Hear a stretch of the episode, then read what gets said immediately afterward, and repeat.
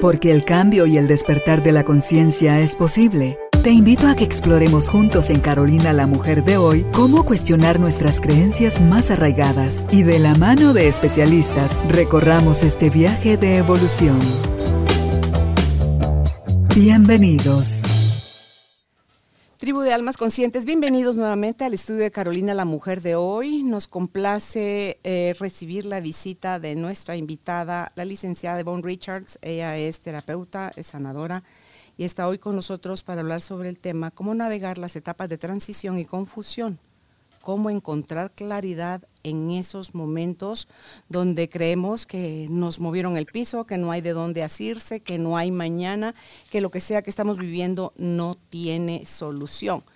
Se conoce también en la mirada espiritual como la noche oscura del alma y todos la hemos de atravesar o la hemos de atravesar eh, no solo una vez, a veces son muchas veces, a veces el periodo es corto, a veces el periodo es largo, pero depende de cada individuo y cómo se enfrenta a sus etapas de transición y confusión. Así que si estás listo y quieres aprender, este es el espacio. Bienvenido, bienvenida. Empezamos. Ivonne, nuevamente bienvenida. Gracias por estar nuevamente con nosotros hablando de este tema tan interesante. Muchas gracias. Aquí eh, este es un tema eh, muy cercano a mi corazón. Muy contenta estoy de estar aquí y poder compartir eh, no solo mi conocimiento como terapeuta, sino también, bueno, como mujer y viajera que ha transicionado muchísimas veces desde muchos lugares. Y es por eso que este tema es cercano a mi corazón, porque yo lo he pasado en mi propia carne y sé que es difícil y que es eh, sobrecogedor en algunos momentos. Y me interesa muchísimo traer luz, porque si hay alguien ah, escuchándonos que está en estas etapas eh, tremendas de, de transición, eh, esto le da una luz y no para ver qué le está pasando, por qué se siente así y qué hacer al respecto. No sé si la transición nosotros la complicamos aún más, Ivonne, porque o está asociado directamente o estamos imaginando nada más que eso implica una pérdida, un cambio, dice uno, como de identidad, de rol, de estatus, de, o sea, son cosas de verdad que no estamos entrenados a ver los cambios, que es algo que es permanente, los cambios, como algo que están al servicio y a favor nuestro, sino que como algo que nos asusta porque nos están sacando de la zona cómoda, de la zona conocida. Mira, indudablemente va a haber una pérdida y lo vamos a ver por qué. Ahora, ¿Cómo elegimos responder a esto? ¿Y cómo elegimos, como tú dices, verlo a favor nuestro? si lo viéramos como una invitación a evaluar nuestra vida y a poder eh, crear los cambios que se nos están exigiendo e invitando a. Claro que lo hacemos más difícil y más oscuro cuando creamos una gran resistencia a lo que está pasando. Cuando peleamos con lo que está pasando y lo negamos, no lo queremos ver, nos escondemos, em, nos victimizamos, todas esas acciones que podríamos hacer en este momento que no están a favor de honrar este cambio, van a empeorar el proceso, lo van a hacer más doloroso, porque no es opcional.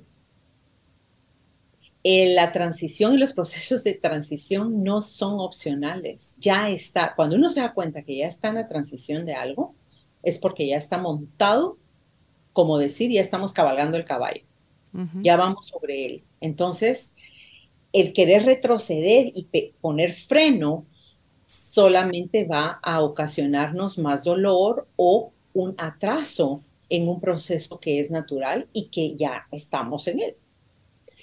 Entonces, la vida en general, Carolina, es una transición. Estamos constantemente transicionando. Eh, eso es inevitable, es el cambio que se llama, ¿no? Sin embargo, ¿por qué lo estamos trayendo a un, a un podcast? ¿Por qué queremos hablar sobre esto? Porque hay diferentes tipos de transiciones. Hay transiciones biológicas, hay transiciones evolutivas, que son naturales y que se esperan y ya se conocen, ¿verdad? Ya sabemos los niños, las transiciones, ¿verdad? Que tienen, por ejemplo, ya sabemos que de bebé que está tomando leche, después va a empezar con los semisólidos. Ya hay una idea de los cambios naturales evolutivos que podemos tener. Ahora, del tipo de transición del cual estamos hablando acá, es esa transición que tú hiciste ahorita, la comparación con una noche oscura del alma.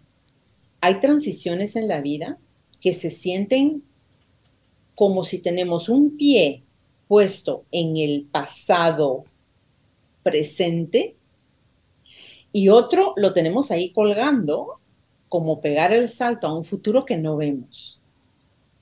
No sabemos qué contiene ese futuro y eso crea esta sensación de estar colgado y del temor de qué va a pasar si me suelto acá. Cuando yo ordené un poco las, las etapas de este tipo de transición, porque creo que es importante identificar qué es lo que sucede en cada etapa para saber en, en, dónde están las personas que nos están escuchando, si es que están en una transición de este tipo, ¿verdad? ¿Cuántas etapas son, Ivo? Yo las dividí en cinco. Ok. En cinco etapas. Okay. La primera etapa es el sentirse perdido. Ahí empezamos a sentir que esto ya no es una transición, digamos, esperada. Esta transición es donde sentimos que ya no pertenecemos al espacio que hemos estado habitando. Esto puede pasar, por ejemplo, eh, a nivel de matrimonio, a nivel profesional, a nivel de salud, a nivel de cualquier o todos a veces son transiciones donde sentimos que toda nuestra vida ya no tiene ni ton ni son. No sabemos, perdemos nuestras coordenadas, nos sentimos perdidos. Hay una sensación de que los demás tienen propósito, los demás saben lo que están haciendo. Yo veo que todo el mundo está contento, o veo que por lo menos están orientados y que su vida hace sentido y van y no tienen dudas. Pero yo siento que cuando me preguntan, ay, ¿qué tal y cómo estás?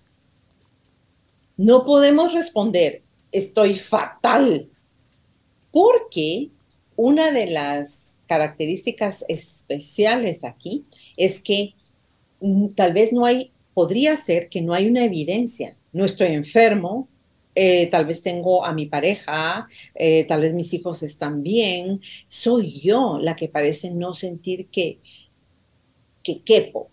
En otro tipo de transiciones sí pueden haber evidencias claras, ¿verdad? Como un problema de salud que nos vino a mover toda la, la realidad en la que yo estaba parado, pero pongamos atención también cuando sentimos que todo, en el, todo el mundo sigue su vida y yo me siento que estoy eh, paralizado en un espacio que no conozco y no sé ni cómo responder. No sé cómo explicarlo porque ni yo sé qué es lo que yo tengo. O los otros pueden juzgarme. A mí me pasó, por ejemplo, cuando yo, bueno, de las, yo estaba haciendo la cuenta de cuántas transiciones fuertes he tenido en mi vida, han sido siete. Wow. Y de las más fuertes, y lo hemos discutido aquí en el programa radial, fue cuando a mi esposo lo transfirieron a Venezuela. Y yo estaba viviendo en, este, eh, en, una ciudad eh, petrolera. Yo no encontraba nada en ese lugar que a mí me gustara, que yo me, que sintiera que había resonancia conmigo. Muy bien. Lo que quiero decir es que si regresamos, eso hace más o menos 20 años, yo sentía que no tenía el permiso de quejarme. Ay, pero si Ivonne tiene un buen esposo, tiene todo lo que necesita, tiene los recursos, vive en un lugar muy bonito, pero nadie estaba conmigo ahí. O sea, todas estas personas que yo me sentía juzgada, no estaban ahí conmigo, en el, ni siquiera en el mismo sitio geográfico. no podían sentir lo que yo sentía. Pero como no había evidencia, ¿verdad? Yo no estaba enferma, mi esposo no me estaba haciendo infiel, no, es decir, no había una justificación para mi descontento. Entonces, ahí es donde empezamos a sentir que no cabemos en la, eh, digamos, en cómo se mueve mi ambiente, puedo ir a, refaccionar con mis amigas, puedo ir a desayunar, puedo ir a almorzar con mi familia. Esto no se trata de si me siento amada, no me siento amada, es simplemente que algo se está moviendo y yo no sé cómo explicarlo, pero no se siente bien, me siento perdida. Y ahí es donde ya empezamos, uh, algo está pasando. Y yo me puedo juzgar por eso que está pasando y puedo también sentirme juzgada por lo que está pasando o ni me atrevo a verbalizarlo. Ni siquiera lo verbalizo, lo vivo en soledad, en confusión y no sé cómo explicarlo. Esa es la primera etapa de sentirse uno perdido, ¿verdad? Como que uno no haya resonancia con el mundo y el mundo, si uno les trata de empezar a explicar, es como, uf, ya va a pasar, no te sientas mal, tratan como de hacernos sentir mejor, pero es así como una sobadita, ay, ah, eh, mejor sigamos hablando. La otra gente no quiere escuchar esto tampoco. ¿Verdad? Bien. Em, en esta zona uno empieza a sentirse un poco bicho raro. Empieza uno a dudar de sí mismo, y a preguntarse, ¿será que hay algo erróneo en mí? ¿Será que algo extraño me está pasando? Empezamos a tener ese tipo de diálogo donde voy sola en esto y tal vez la del problema definitivamente soy yo. Bien. Esto va seguido, claro que estas etapas, Carolina, yo las puse en cinco etapas, pero obviamente ellas van a, hacer una interfase no es son etapas limpias con principio y con fin, sino que se van a ir mezclando. Mm. Entonces, a raíz de, de esta sensación de uh, uh, um, ya no quepo aquí, empiezan entonces el vacío. Hay un vacío. Podríamos llamarle que es un vacío existencial. Empezamos a hacernos muchas preguntas sobre por qué estoy aquí, quién soy yo ahora, por qué ya nada me llena, no le encuentro la gracia a las conversaciones que antes me gustaban, ya no me gustan las películas que me gustaban antes. Em, es como estar en un limbo. Esa es la mejor eh, descripción que yo puedo encontrar sobre este vacío, porque estamos flotando en una nada. Sin embargo, la vida sigue pasando, ¿verdad? ¿Pueden desarrollarse ahí, Bon, este, tristeza y depresión, como para complicar todavía un poquito más todo lo que ya estás viviendo?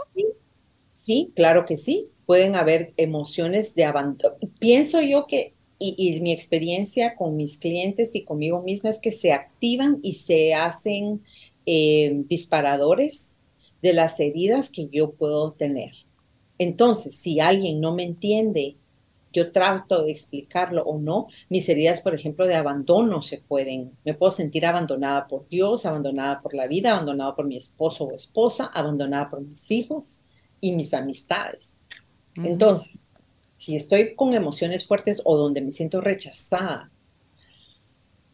puedo entrar en tristeza y puedo entrar en, en una depresión tal, yo no diría clínica, a menos que esto esté en mi perfil, ¿verdad? Eh, o venga en mi familia, pero sí puedo sentirme deprimida y con muchas ganas de dormir, desánimo, ganas de escapar. Depende cuál es el estilo que yo he tenido hasta ese momento para lidiar con situaciones de estrés y situaciones eh, que no son familiares para mí.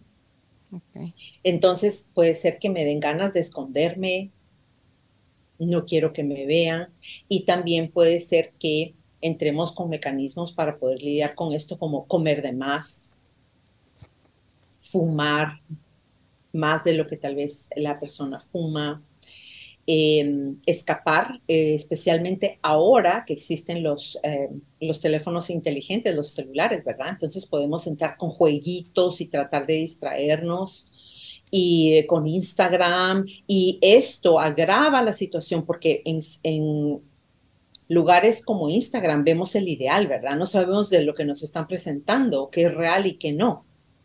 Entonces, ay, empiezo a compararme con los demás o empiezo a ver que, ay, a, todo el mundo le va bien, ¿verdad? Todo el mundo se ve feliz, todo el mundo conquistó algo en 10 minutos, ¿verdad? Todo se conquista ahora, si uno ve Instagram, todo se conquista en seis semanas, yo ya soy una nueva persona, pero yo no.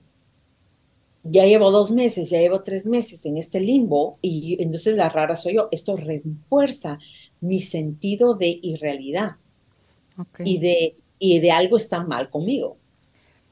¿Verdad? Yo con muchos clientes míos, yo creo protocolos en esta etapa en donde eh, la media social está prohibida.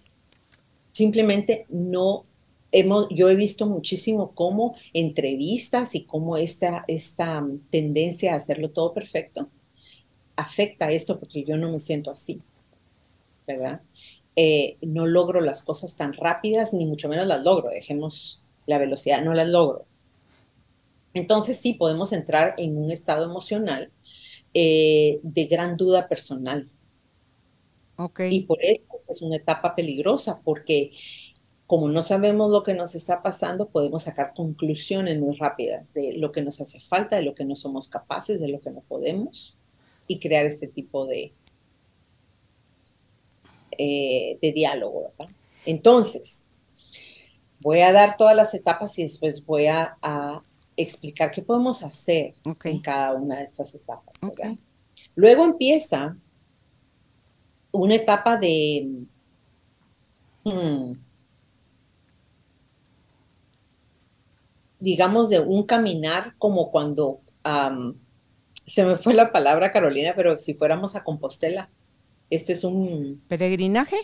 Un sí, exacto.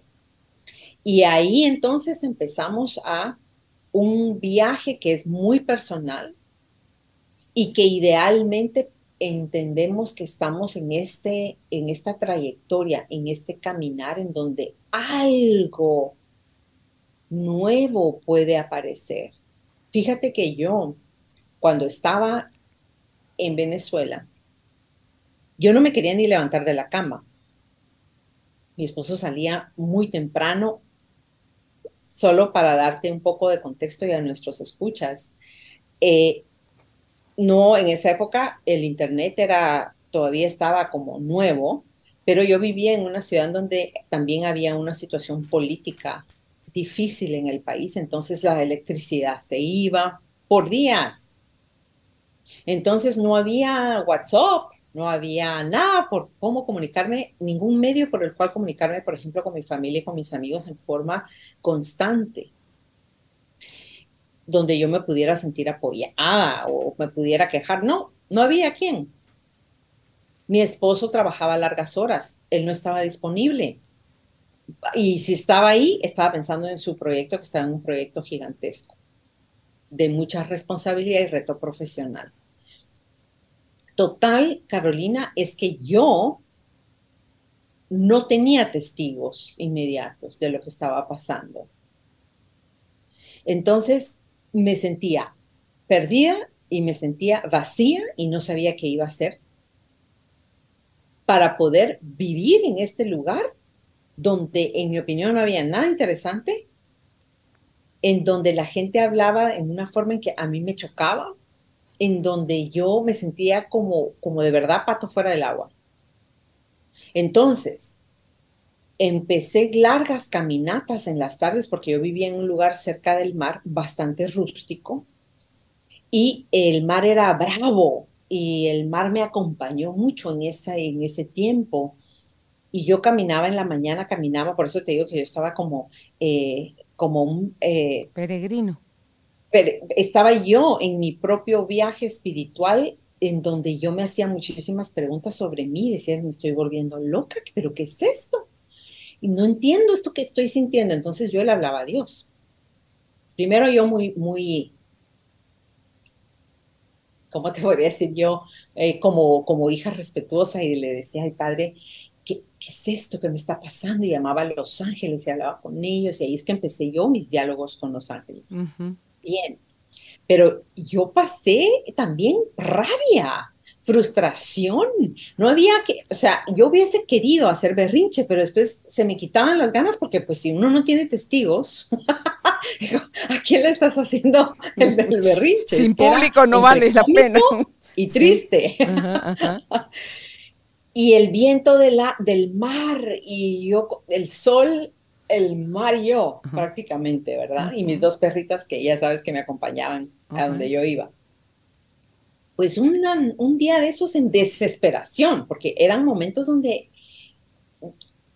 desesperada, yo le preguntaba a padre, le decía, bueno, yo quiero saber qué es esto que me está pasando, qué es, cómo le pongo nombre, me estoy volviendo loca, agarro un avión y me largo de aquí, me regreso a Miami, donde está mi casa, porque la habíamos dejado alquilada, ¿verdad? Entonces yo dije, ay, saco esa gente y me voy y bye bye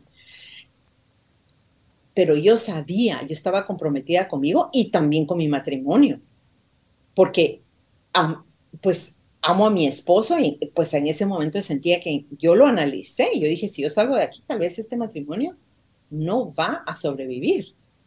Y quiero o no quiero continuar viviendo con este hombre, lo amo o no lo amo.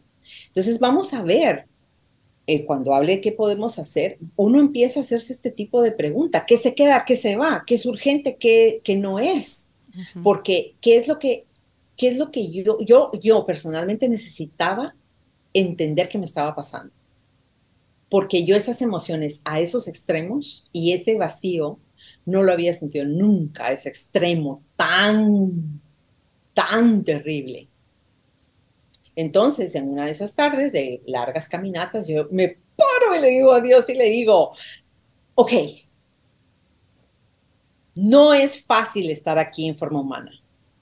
Yo no soy uno de esos de tus ángeles, todos amorosos y flotando en el espacio, todos nice y contentos e incondicionales. Yo soy humana, me corre sangre por las venas. Tú me creaste, así que me vas a hacer favor y me vas a, a decir, solo quiero una pista, soy una mujer inteligente, funcional, pero quiero una pinche pista de qué es lo que me está pasando. Entonces yo en berrinche con Dios, yo creo que si alguien me hubiera estado filmando, me hubieran dicho esta mujer si ya la perdió ya la cabeza por completo.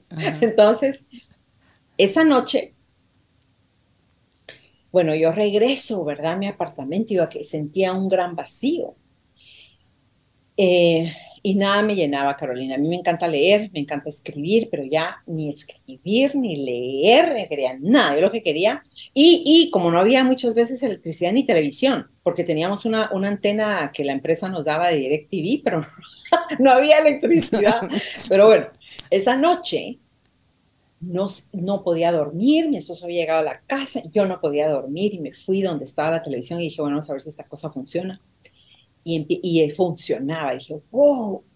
entonces empiezo a pasar canales, pasar canales, canales. Y en eso veo esta, este canal eh, de, de, documentales y de animales y no sé qué. Y entonces miro una serpiente inmensa, como aquellas boas gigantescas, y la miro pasar. Y el narrador explica y dice que la serpiente está cambiando de piel. Y yo sí vi que la serpiente llevaba la mitad del cuerpo como blanquecina y la otra, que son que la que tienen las manchas y que uno las ve, estaba eh, completa, pero en medio llevaba una cosa así de toda la piel que se le había caído del principio. Entonces el narrador empieza y dice que este es un periodo muy vulnerable de la serpiente porque tiene esta piel nueva que no es que no ha todavía eh, cambiado de color, está blanquecina, y lo cual la hace muy vulnerable a sentir las piedras, a sentir, em, a lastimarse en su proceso de arrastrarse, y la hace muy vulnerable a los depredadores. Y que encima lleva este gran eh, eh, como piel colgando que la puede hacer que se trabe por donde va pasando. Y todavía falta que se le caiga toda esta parte. Estamos mitad mitad con un cúmulo de piel seca y media rota aquí en medio. Entonces él dice, la serpiente está en metamorfosis. Y ahí me entró y dije, ah, Padre, gracias. Gracias. Yo estoy cambiando de piel. Yo estoy en metamorfosis, por eso esto, esto es terrible, sentirlo. Pero una vez que yo entendí qué era lo que me estaba pasando y es por lo que este tema es tan cerca a mi corazón y lo traemos hoy al podcast, es que al entender que estamos en un proceso de, este tipo de metamorfosis, esto no solo es un cambio, es un cambio que viene desde lo profundo del alma, el corazón, la mente, el cuerpo, todo como uno está transformándose.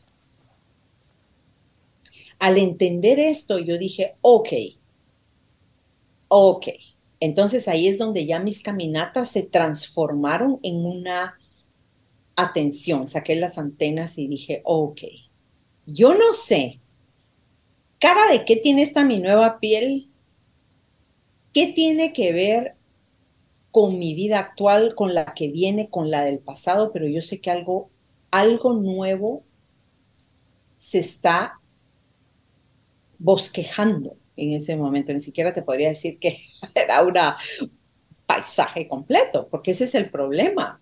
El problema es que a nivel de ego, nosotros quisiéramos tener plan A, B, C y D de lo que viene, que queremos saber exactamente qué, qué nos trae el futuro, qué es lo que está pasando. Entonces, esa es la tercera etapa, es cuando ya empezamos, ya entendemos y decimos, estamos en metamorfosis. Entonces, ¿cómo me puedo ayudar en ese proceso? ¿Cómo puedo yo facilitarme el viaje que ya es vulnerable, ya es doloroso, incómodo? No soy ni talla grande, ni mediana, ni pequeña. En unas mañanas amanezco talla pequeña, pero todo parece muy grande. A veces soy talla grande y todo parece que no me cabe porque todo es talla pequeña cómo voy a cooperar yo en este proceso y permitir el ritmo natural de la metamorfosis. Cada persona tiene un ritmo diferente y cada una le toca conquistar algo diferente. A mí me dio paz saber qué era lo que me estaba pasando. Claro. Le pediste tanta claridad a Dios que te lo mostró en forma de un, de un video, pues, y, el narrador explicándolo. Y, claro. Y me acuerdo que tú dijiste ahí, fue cuando empezaste a hacer uso de tus recursos que ya tenías. Todo lo que hacías con los palitos, con las piedras, con la arena y con todo lo que ya estaba ahí cuando te estabas quejando, pero tú lo que querías era patear todo eso y salir corriendo de ahí. En ese estado no ve uno nada. Corriendo. Sí, sí. Claro. Entonces, cuando empieza esta etapa de entender y de permitir que mi que me cambien los colores, que me cambie esa nueva identidad. Por eso es que te digo que si hay una pérdida, tiene que haber una pérdida, porque si yo me aferro al pasado y a lo que era, si me aferro a como yo era y como estoy acostumbrada a responder en el pasado, entonces simplemente me aferro a algo que ya ni siquiera existe. Por eso es que este tipo de transición es profunda, porque ni aunque yo quiera, ni aunque me quiera aferrar al pasado, no puedo. Sí puedo imaginarme que estoy aferrada al pasado y tratar de actuar como si estuviera todo bien y como si yo eh, soy la misma, pero yo sé que no lo soy. Y es ahí donde atrasamos este proceso de cambio de piel. Es como que ya se nos va cayendo, pero queremos regresar los pedazos, así, volvernos así, a pegarlos con goma. Pero no, ya se cayó. Entonces, ¿qué hacer cuando nos sentimos perdidos? En la primera, creo yo, el primer paso, eh, que creo que es muy importante, es la compasión. Tener compasión con nosotros mismos y solo decir, ah, ok. Dejar de crear estas historias, Carolina, esta narrativa de pobre de mí, no sé qué es lo que me está pasando y me estoy volviendo loca. Y yo creé tanta narrativa que me creé más dolor. Cuando he estado en otras transiciones muy fuertes después de esta, ya al saber que, ay, no, porque mi parte humana dice, oh, esto se siente como metamorfosis. no quiero, no quiero, no quiero. Y me lo recuerdo, que ya estoy ahí. No voy a, juzgar. Entonces yo me pongo reglas del juego, Carolina. Es como, ¿cómo quiero jugar esta partida?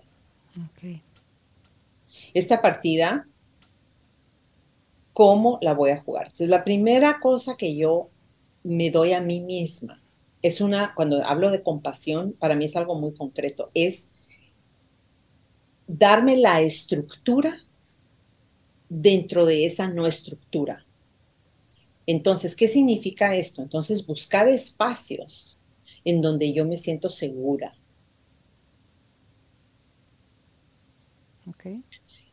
En esos momentos era esto que tú estás recordando acá, que lo hemos hablado antes, y yo empecé a caminar en forma diferente. Era la misma acción, pero yo lo hice desde un nuevo lugar y era voy a caminar. Y entonces yo en la caminata abría los brazos al sol y le decía, Padre, tráeme lo que necesito. Sea en mí tu luz, que no se me apague la luz. Y en ese momento, con mis brazos extendidos, yo me sentía segura, me sentía acogida, Sentía que los rayos del sol me entraban. Entonces, usando esos recursos que yo tenía, como tú bien lo dices, eh, me iba a caminar al mar y en la arena empezaba a dibujar, agarraba un palito y empezaba a dibujar. Y empezaba, decía yo, ¿cómo quiero que se vea mi futuro? Oh, que como una flor. Y hay personas, por ejemplo, que si les encanta cocinar, tú puedes crear un pastel, por ejemplo, y decir, wow, voy a crear este pastel, pero voy a, este es mi futuro. ¿Qué le voy a echar? Le voy a echar dulzura. Le voy a, ah, el azúcar, chocolate, saborcito rico. Este va a ser mi pastel delicioso de mi futuro. Puedo empezar a crear símbolos de iluminación de mi futuro. El planeta ahora está en una etapa, Carolina, energéticamente hablando, en la cual estos procesos se sostienen fácilmente, no, no requerimos grandes hazañas para sobrevivir, pero podemos usar nuestra intención y nuestra, nuestra capacidad de atender algo y de enfocarnos en algo que queremos crear para iluminar nuestro futuro. Nuestro futuro no va a ser amenazante, ni va a ser oscuro, ni terrible si lo iluminamos desde ahorita. Entonces, la oración siempre va a ser, o la intención va a ser, yo no sé lo que viene, ni tengo idea de lo que viene, pero yo lo ilumino y lo bendigo, y sea y proclamo y declaro un futuro amoroso y benevolente para mí. No sé dónde voy a vivir, no sé con quién, no sé cómo se va a dar, ese no es mi problema, mi problema es mi intención, ese es lo que me debe eh, captar la atención. Entonces, si en vez de estarme quejando, yo cambio esos diálogos a este, a este nivel de conciencia en donde yo sé que estoy en, en, transmutación, entonces puedo conectar con este alquimista interno. Y este alquimista interno es decir, ¿cómo puedo transmutar, trans, transformar esto que se siente tan horrible algo iluminado y, positivo. Entonces, por ejemplo, con mis clientes trabajo mucho lo que se llama el cambio de la línea del tiempo. Entonces yo les digo, ok, hagamos una línea en el piso, imaginaria. Y en la cámara les digo, párense en su línea y los hago que se pongan de pie. Entonces pongan su mano en el corazón y en esta línea en donde está ahorita, ¿cómo se siente? Entonces, obviamente aquí están las emociones que no necesariamente son las más positivas, ¿verdad? Entonces hay personas que me dicen y se conectan y me dicen, hay personas que son más auditivas, otras son más visuales, otras son más kinestésicas. Me dicen, se siente oscuro, se siente mm, frío, oscuro, nublado. No me gusta estar aquí. Ok.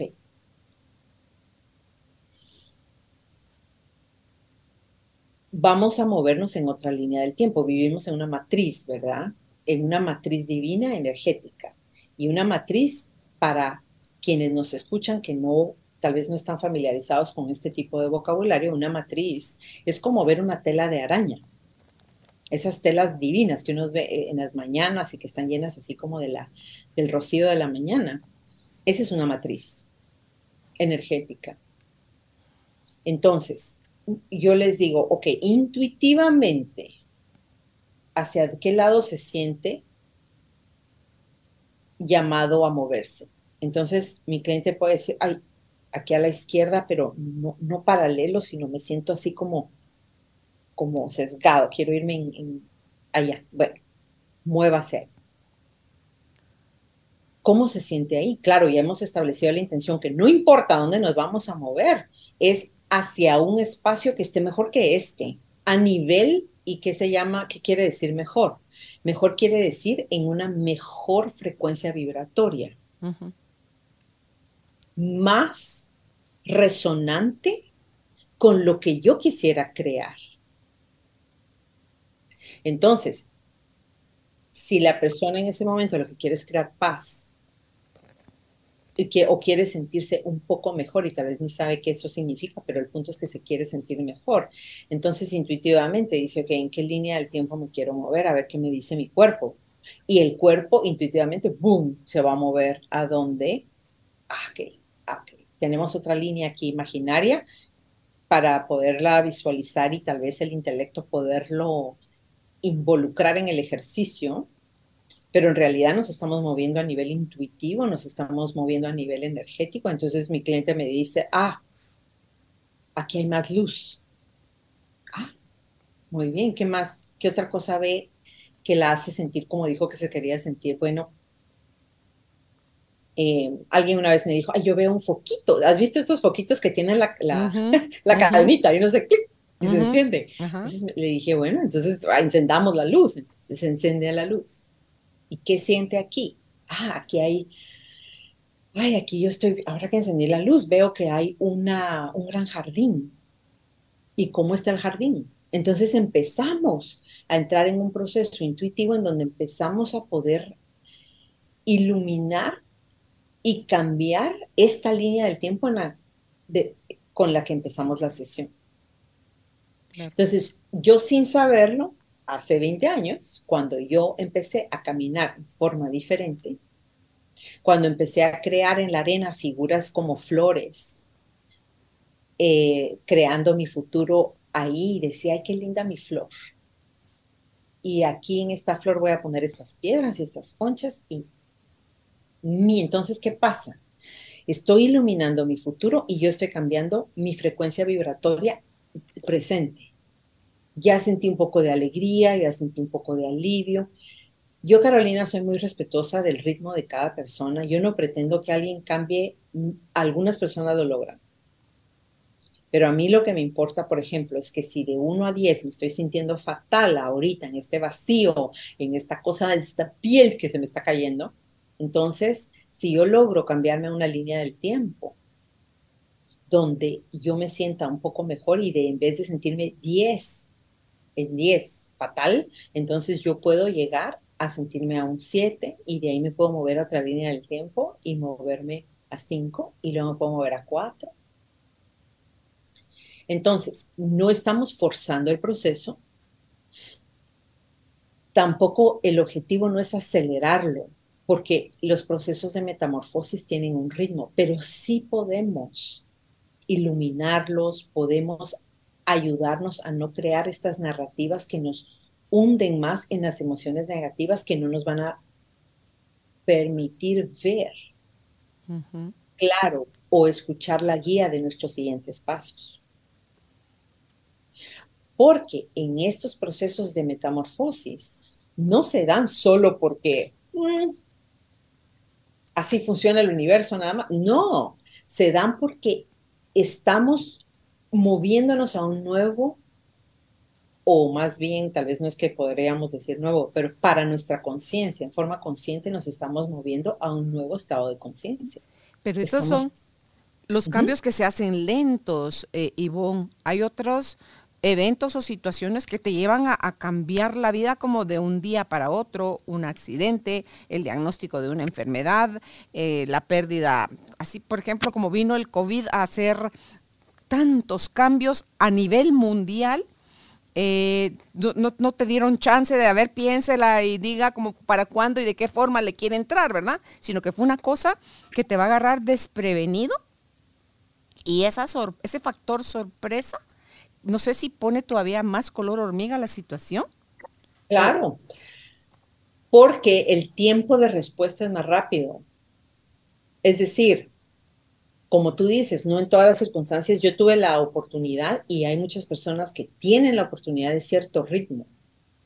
Sin embargo, este es, un, eh, es una muy buena pregunta que traes porque mientras más urgencia fuera, más lento tengo que ir.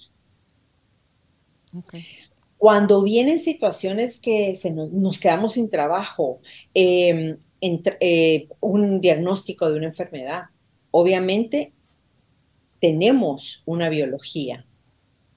Y nuestro sistema nervioso está entrenado para estar todo el tiempo en un, eh, digamos, en un constante radar que nos dice estoy en peligro o no, estoy en peligro o no. Cuando suceden situaciones de este tipo, inmediatamente nuestro sistema eh, nervioso central se conecta. Peligro, peligro, peligro, peligro, peligro, peligro, peligro, peligro. En esos momentos es muy importante entender que estoy en estado de emergencia no por eso tengo que actuar en forma impulsiva o destructiva, sino la respuesta a veces se requiere rápida. A veces te pueden decir, mire, pierdes el trabajo, pero aquí hay una oportunidad que se abrió en China. Y tienes a toda tu familia y tienes a todo el mundo, ¿me voy o no me voy a China? Y eso lo tengo que escoger y lo tengo que decir mañana a las 7 a.m. ¿Ves? Entonces, es ahí donde nos toca eh, entrar en un momento de quietud. Nos toca podernos anclar y sentir ese temor y darnos el permiso de sentir la magnitud del impacto.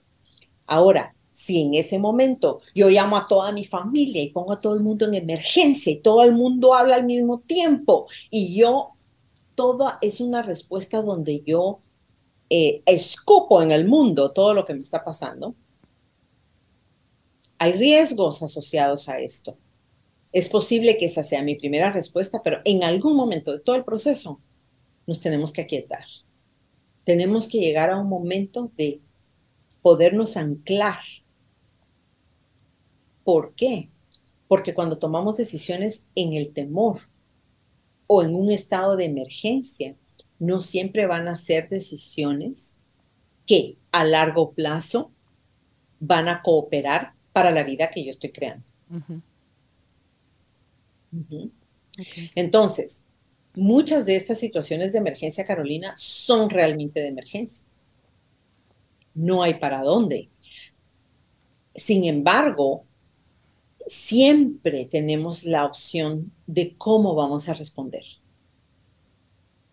y podemos al principio haber escupido todo, haber creado drama, pero aún así después podemos recogernos y decir, oh, un momento, tengo que anclarme, tengo que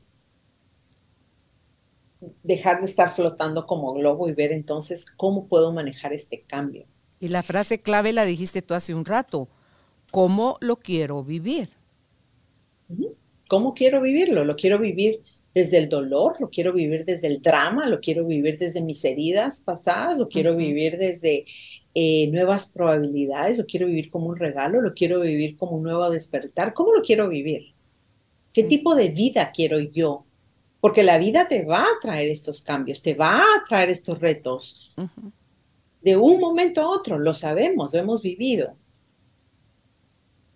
La pregunta siempre va a ser, sin embargo, sin embargo, el tipo de transición que, de la que estoy hablando ahora es una transición que lleva un ritmo. Entonces puede ser que la, el motivo de mi transición sea de emergencia, de golpe seco,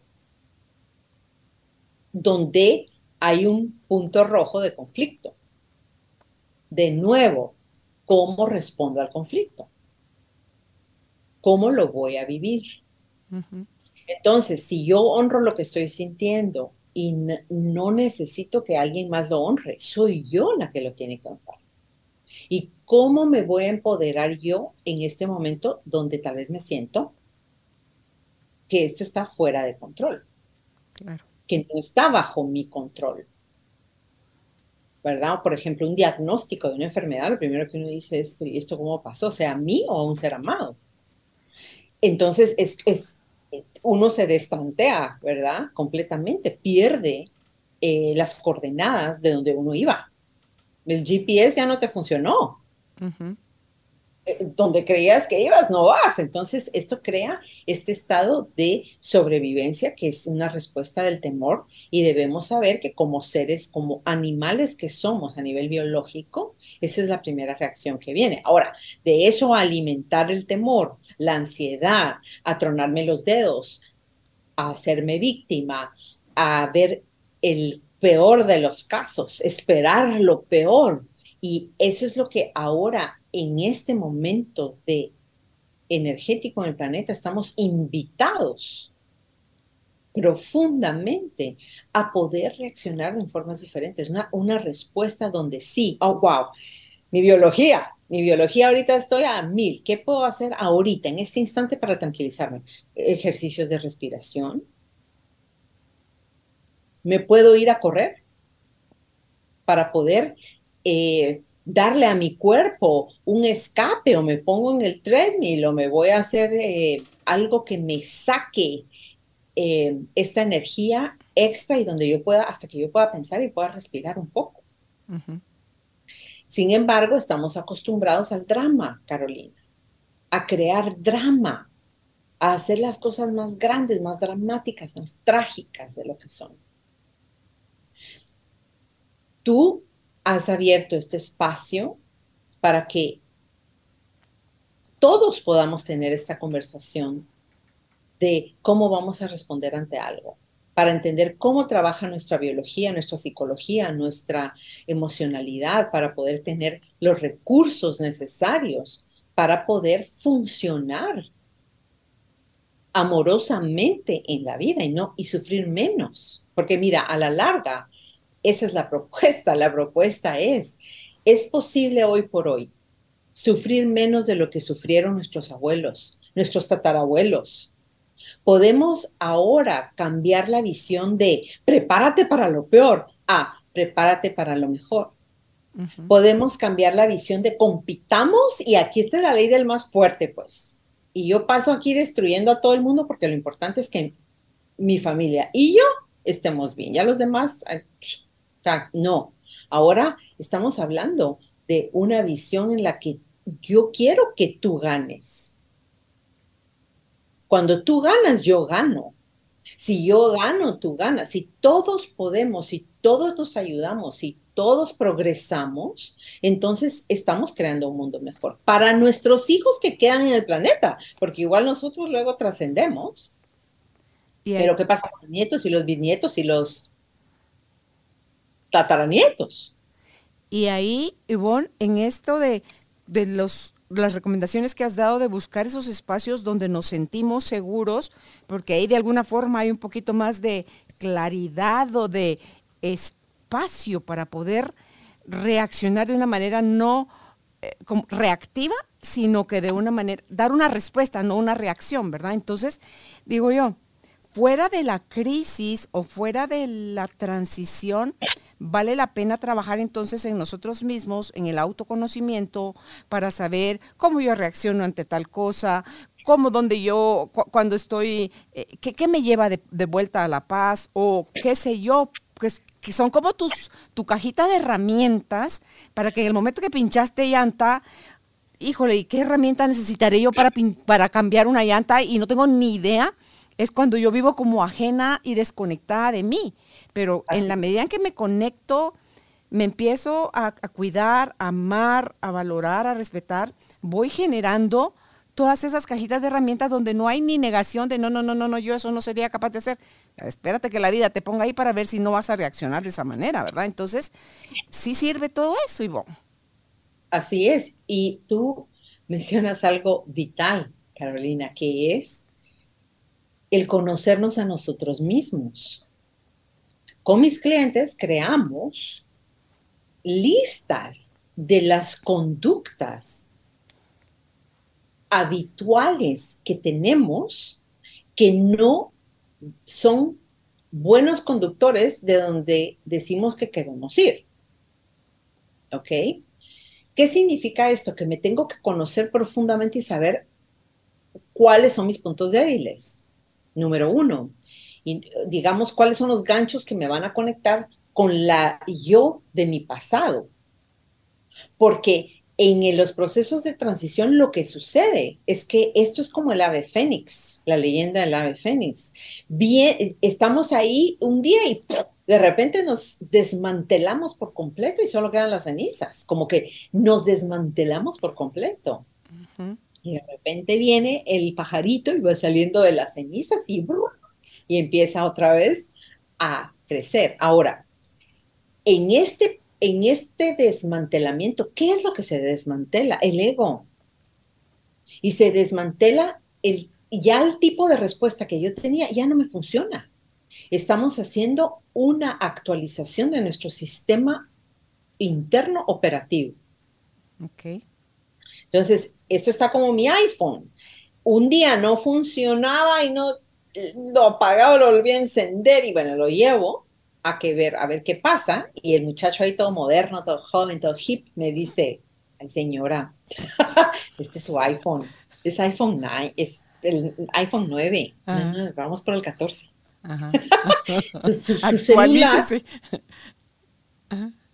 ya no logra hacer las actualizaciones con los nuevos softwares, ni porque quiera. Le toca cambiar el teléfono, el hardware. Muy bien, y cuando él me está hablando, porque yo todo lo traduzco a la, transformación y, transmutación de cosas, dije, exactamente. Entonces, cuando hay una metamorfosis, lo que pasa es que estamos cambiando nuestra estructura para que las actualizaciones se puedan hacer. Entonces, ahí está que yo te dije, ay, quiero eh, evolucionar mi negocio y, yo necesito hacer más dinero y quiero crear una nueva marca. Ah, muy bien. Pues este deseo no puede realizarse, este es el software, no puede realizarse con la, las ideas arcaicas que yo puedo tener sobre qué significa amplificar mi negocio y mi aceptación de más dinero. Esta otra que todavía estaba ligada a la al pasado y no se puede, y si se puede, mi inseguridad personal y pobre de mí, yo tal vez nunca lo voy a lograr, ¿verdad? Esa no me sirve. Si yo quiero hacer esta actualización, yo tengo que ser diferente.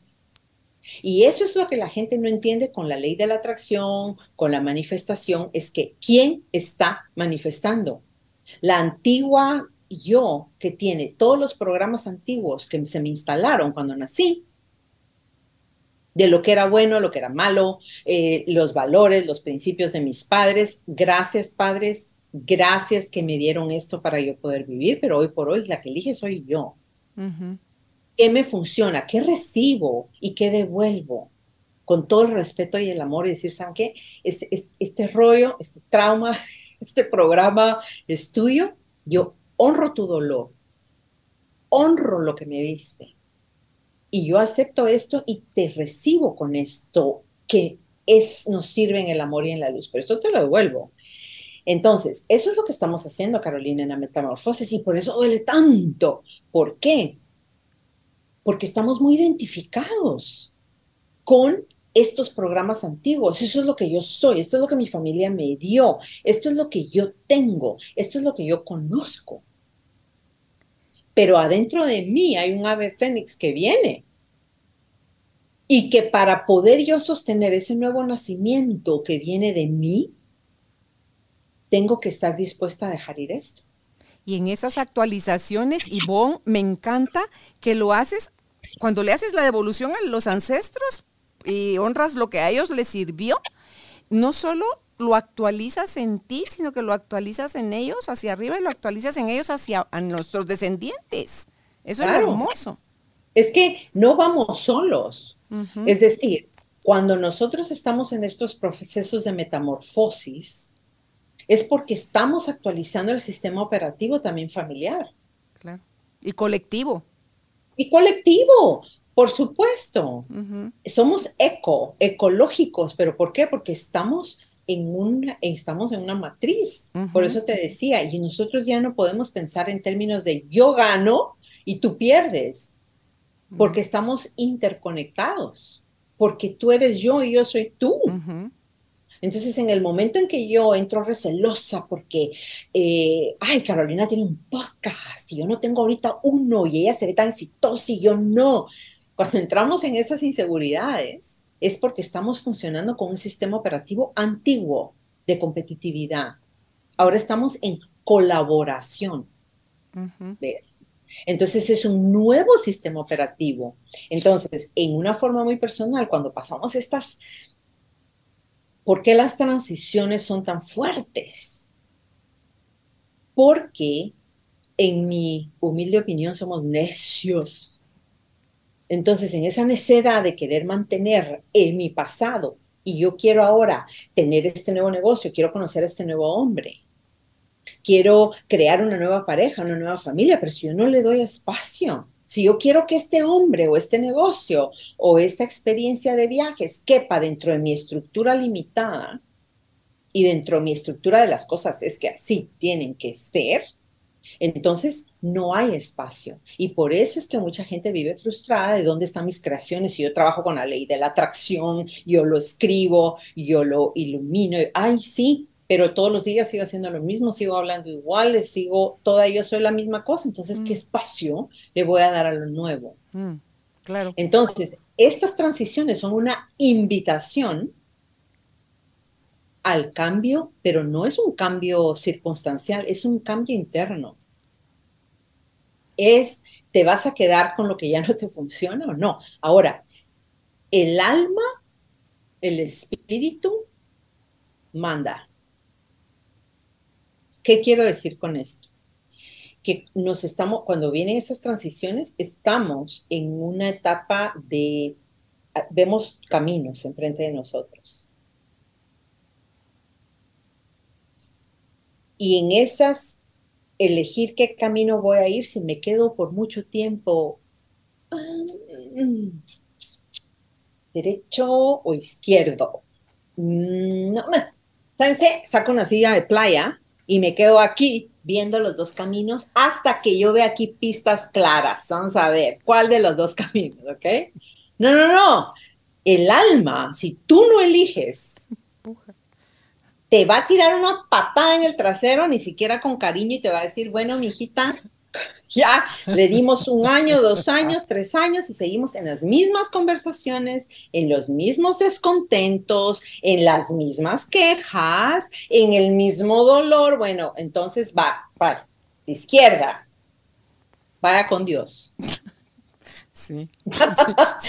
La vida te va, pero es tu alma que ya no está dispuesta a cruzarse los dedos y a quedarse ahí, tú, tú, ¿será que sí? ¿Será que no? Sí, oh, oh, oh, ¿verdad? Te tira.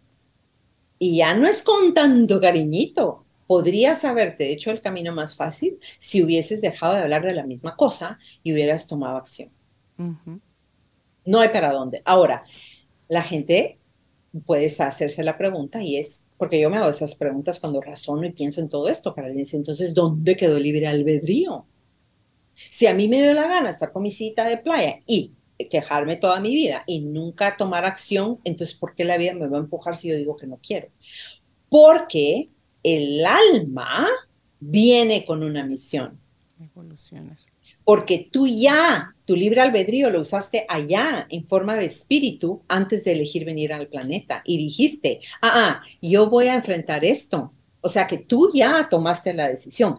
Que no estás consciente ahora o no te quieres recordar, esa es otra historia. Pero cuando tenemos una voz adentro, Carolina, que nos dice,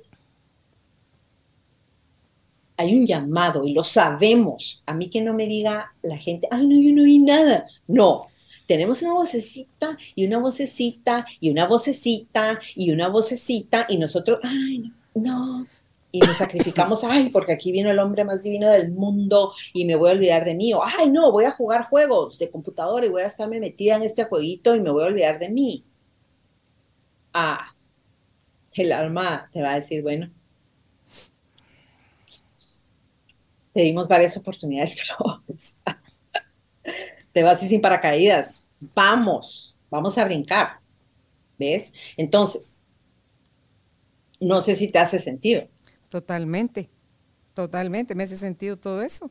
Así es como uno elige, es que eso es lo, lo bonito de todo esto, es que lo olvidaste y es el volverlo a recordar y que la vida está nada más a tu servicio. O sea, que todo lo que te está sucediendo está para tu despertar, para tu evolución, para que, para que despiertes, para que salgas de ese estado de adormecimiento, porque no pertenecemos ahí. Oh, no, eh, y por eso es que hay tanta gente que no es feliz.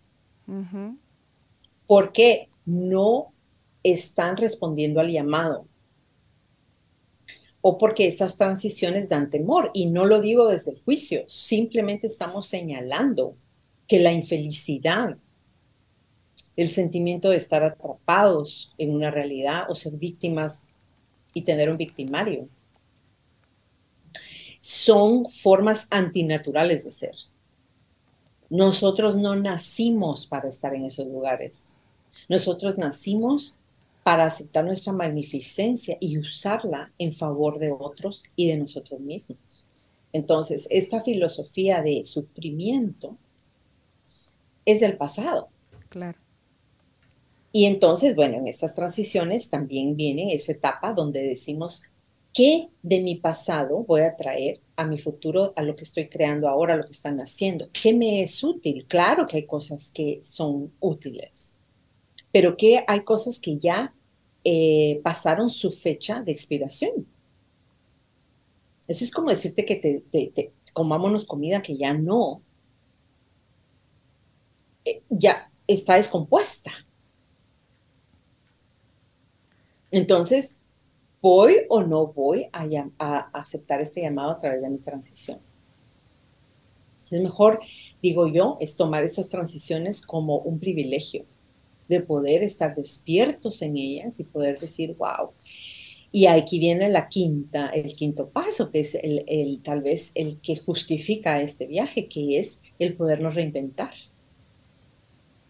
Y el poder entonces, esta ave fénix que viene nueva, poder elegir conscientemente lo que hablábamos, qué de mis ancestros voy a tomar y qué voy a devolver, con todo el amor y el eh, honrarlos, pero hay cosas que yo era inocente, yo esto no sé qué, en qué rollo estaban, yo se los voy a devolver, no tengo ni que explicarlo, ni justificarlo, ni tampoco tengo que juzgarlo, simplemente qué es lo que yo tomo para mí hoy por hoy.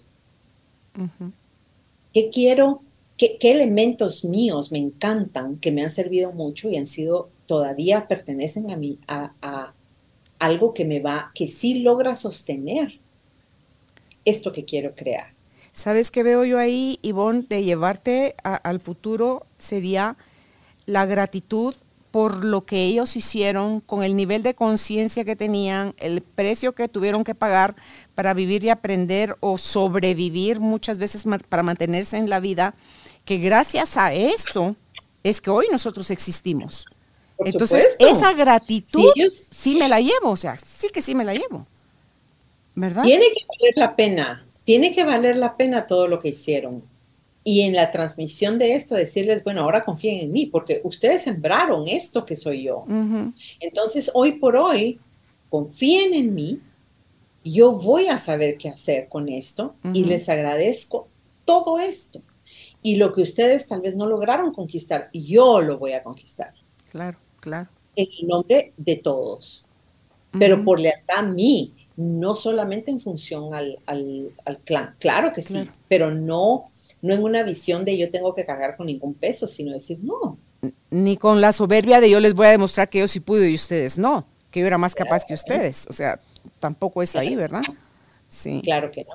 Entonces, estos procesos de transición tan profundos son procesos eh, benditos, sagrados, maravillosos, porque es eso, la nueva o el nuevo yo vienen ahora. Ahora, ojo, que en este proceso hay pérdidas, pero no hay pérdidas eh, tal vez es una pérdida desde el ego, porque no son pérdidas, son ganancias a la larga, ¿verdad? Pero van a haber personas que nos acompañan que no se logran sostener con un nuevo, con mi nueva yo, mi nueva energía. Hay personas que no van a poder viajar con nosotros.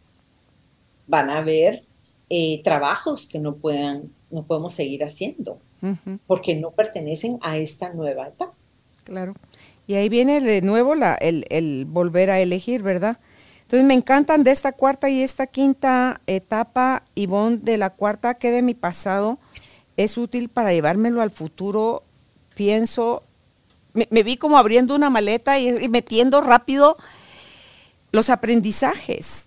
O sea, de mis errores más grandes, tuve aprendizajes y, poder ver con mis cicatrices, porque tengo mis rodillas, por ejemplo, y me las sobo porque tengo mis rodillas llenas de cicatrices que me vivía cayendo cuando era chiquita mucho y me encantaba arrancarme las costras y de eso fue que me quedaron las cicatrices, pero hoy yo me puedo verla, eh, tengo esa memoria, ese recuerdo, pero no me duele, no me duele. Y ahora tengo yo más cuidado de ya no andar corriendo tanto porque siempre se me doblaba el pie o me tropezaba con algo, entonces yo creo que todo lo que me quedó, que me ayudó a evolucionar para llegar al punto donde estoy ahorita de nueva transición, porque al final todo el tiempo estamos en esa metamorfosis, ¿verdad? Desde que empezaron, se juntaron el esperma y el óvulo y nos formamos en el vientre, nacimos y después de bebés a infantes, a niños, adolescentes, adultos, jóvenes, ancianos y todo eso, ojalá que lleguemos a, eso, es eh, que, qué, qué, ¿Qué me dejó cada etapa para dejar de estar añorando que tiempos pasados fueron mejores, verdad? Y, poderle decir a mi historia pasada gracias y, retirarme de ahí con, con gratitud, con alegría, con ilusión de lo nuevo que viene, que no tengo ni la más fregada idea de como que qué va a ser o como de qué tamaño, qué forma va a tener, pero e, ese estado de curiosidad que teníamos cuando éramos niños, Ivonne, y creo que el otro ingrediente de la niñez es la inocencia. O sea, el dejar de ponerle títulos y rótulos y, condiciones a, cómo deben de salir las cosas.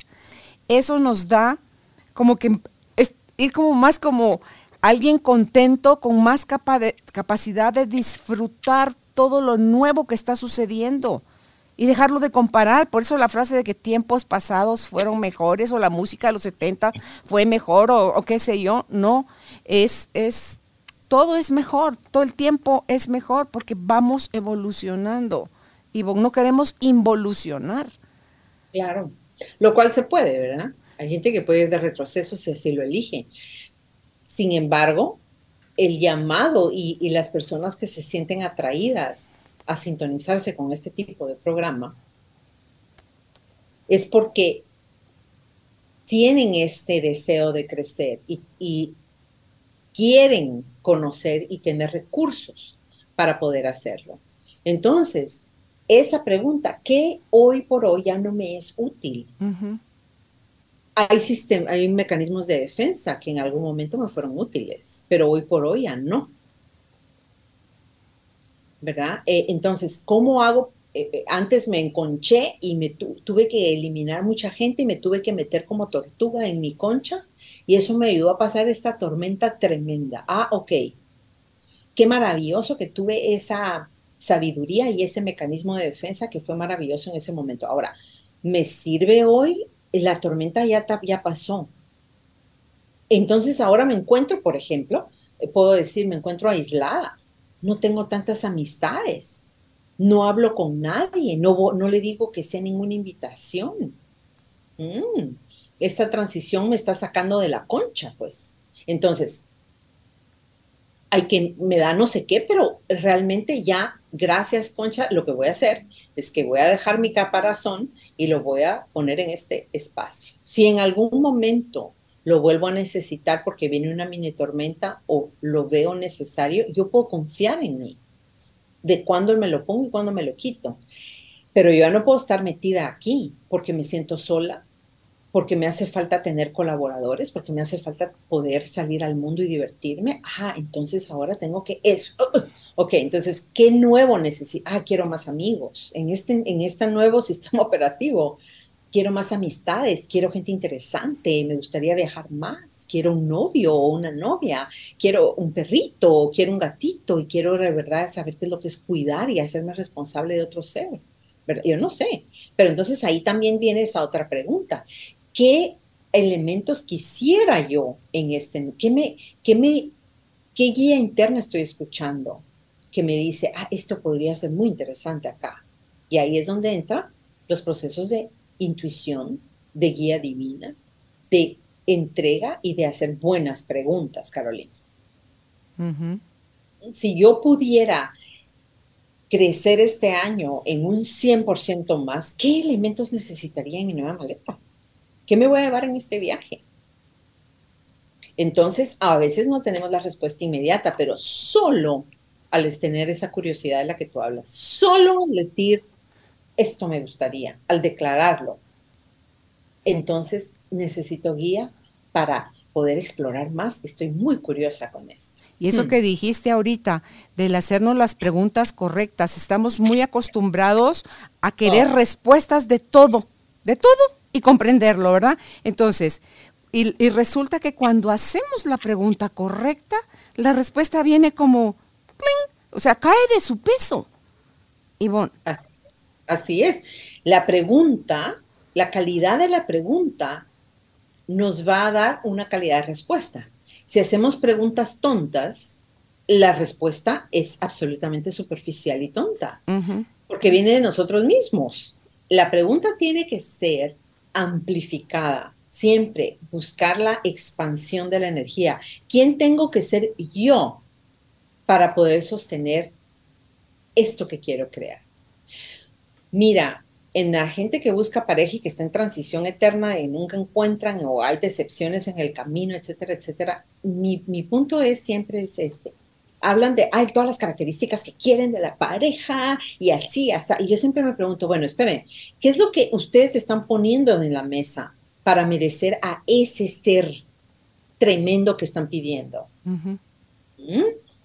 Eh, eh, ah, este hombre o esta mujer son fantásticos. Entonces, ustedes también tienen que ser fantástico. Eso no es de pedir como que fuera un menú y me lo trago y nunca dije gracias, qué honor, que, o sea, yo también vengo a poner algo sobre la mesa y tiene que ser de alta calidad porque yo tengo que merecer a esa persona y esa persona a mí. Sí que estamos hablando de un nivel donde queremos una pareja sana y funcional, por ejemplo. Entonces, mi sistema operativo, que solo ha estado aquí con losers, no puede sostener a esta pareja que yo estoy visionando. Tengo que hacer un cambio en el sistema operativo, tengo que transicionar y prácticamente desmantelar esta parte para que yo pueda entonces sostener esta. Ese es el objetivo de una transición. Claro. para mí, eh, por lo menos para mí quedó claro a través de esas etapas que fuiste eh, narrando, Ivonne, es que las soluciones están en mí, la readaptación está en mí, la aceptación está en mí eh, reinventarme está en mí también, decidirlo y elegirlo y la velocidad y el camino y todo. Pero si creo que no tengo las suficientes herramientas para el cómo encontrar claridad en esos momentos, busco ayuda. Porque solita tenemos muchos puntos ciegos, donde nosotros, entre el miedo que te da el cambio y el que no te has dedicado a estudiarte, a trabajarte, a amarte, a conocerte, es donde tú dices, no, no, no, no, no, no, esto no me diga. Pero fíjese que sí sigue habiendo algo adentro que me jala fuerte. voy y busco ayuda. O sea, busco a los expertos. Y creo espacio, e, esa ayuda, busco y me permito hacerme la pregunta, ¿cómo puedo crear esta transición? Ahorita, por ponerte un ejemplo, yo estoy creando el año entrante, espero dar seis retiros eh, en diferentes partes de los Estados Unidos para personas que están en procesos profundos de transición. No para decirles qué hacer, sino para crear un contenedor donde podamos pasar por las etapas y poder hacer preguntas fuertes, buenas y poder dejar cosas atrás y poder hacer rituales y poder, esa es otra forma de pasarlo. Un terapista, una persona completamente que, que, ya ha pasado por esto también, que lo, que lo, y podemos ver que ha dado un fruto maravilloso. Porque sabes que al fin y al cabo es el fruto el que nos dice si vamos o no bien. Si estamos floreciendo, y yo tenía un mi arbolito que lo dejé en California, pero con una pareja que sabía que yo podía dejar mi arbolito, era de estos limones Meyer. Ese mi arbolito me daba limones todo el año, hasta fuera de la época. Y yo le hablaba, le hacía reiki, lo fertilizaba, lo amaba, le platicaba, lo abrazaba, yo, todo mi arbolito.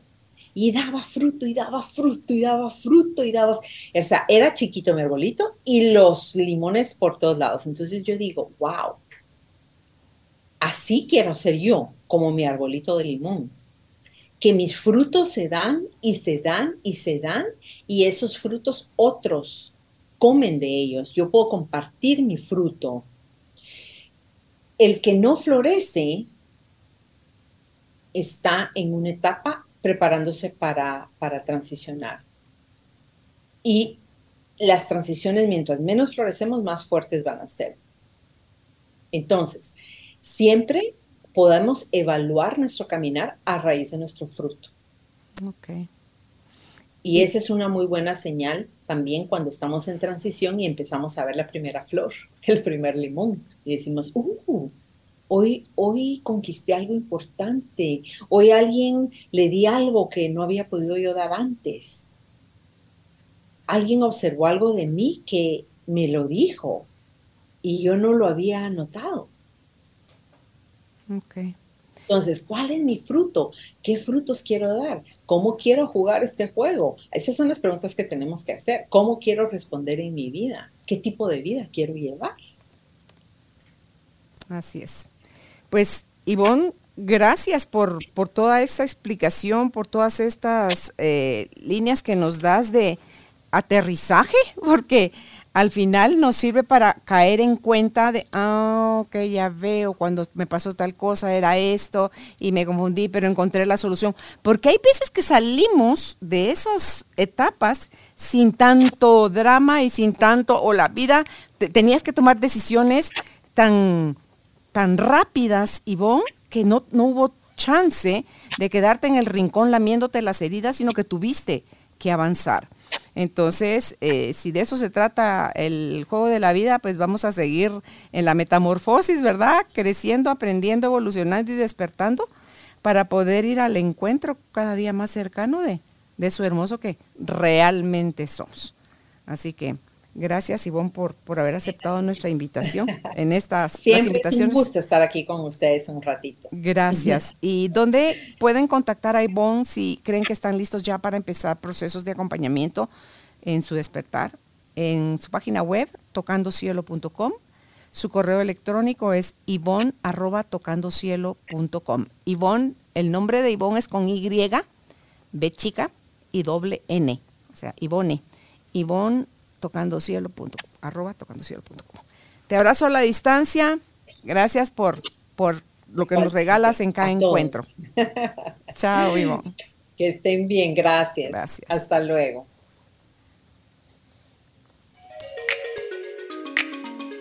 Gracias por ser parte de esta tribu de almas conscientes.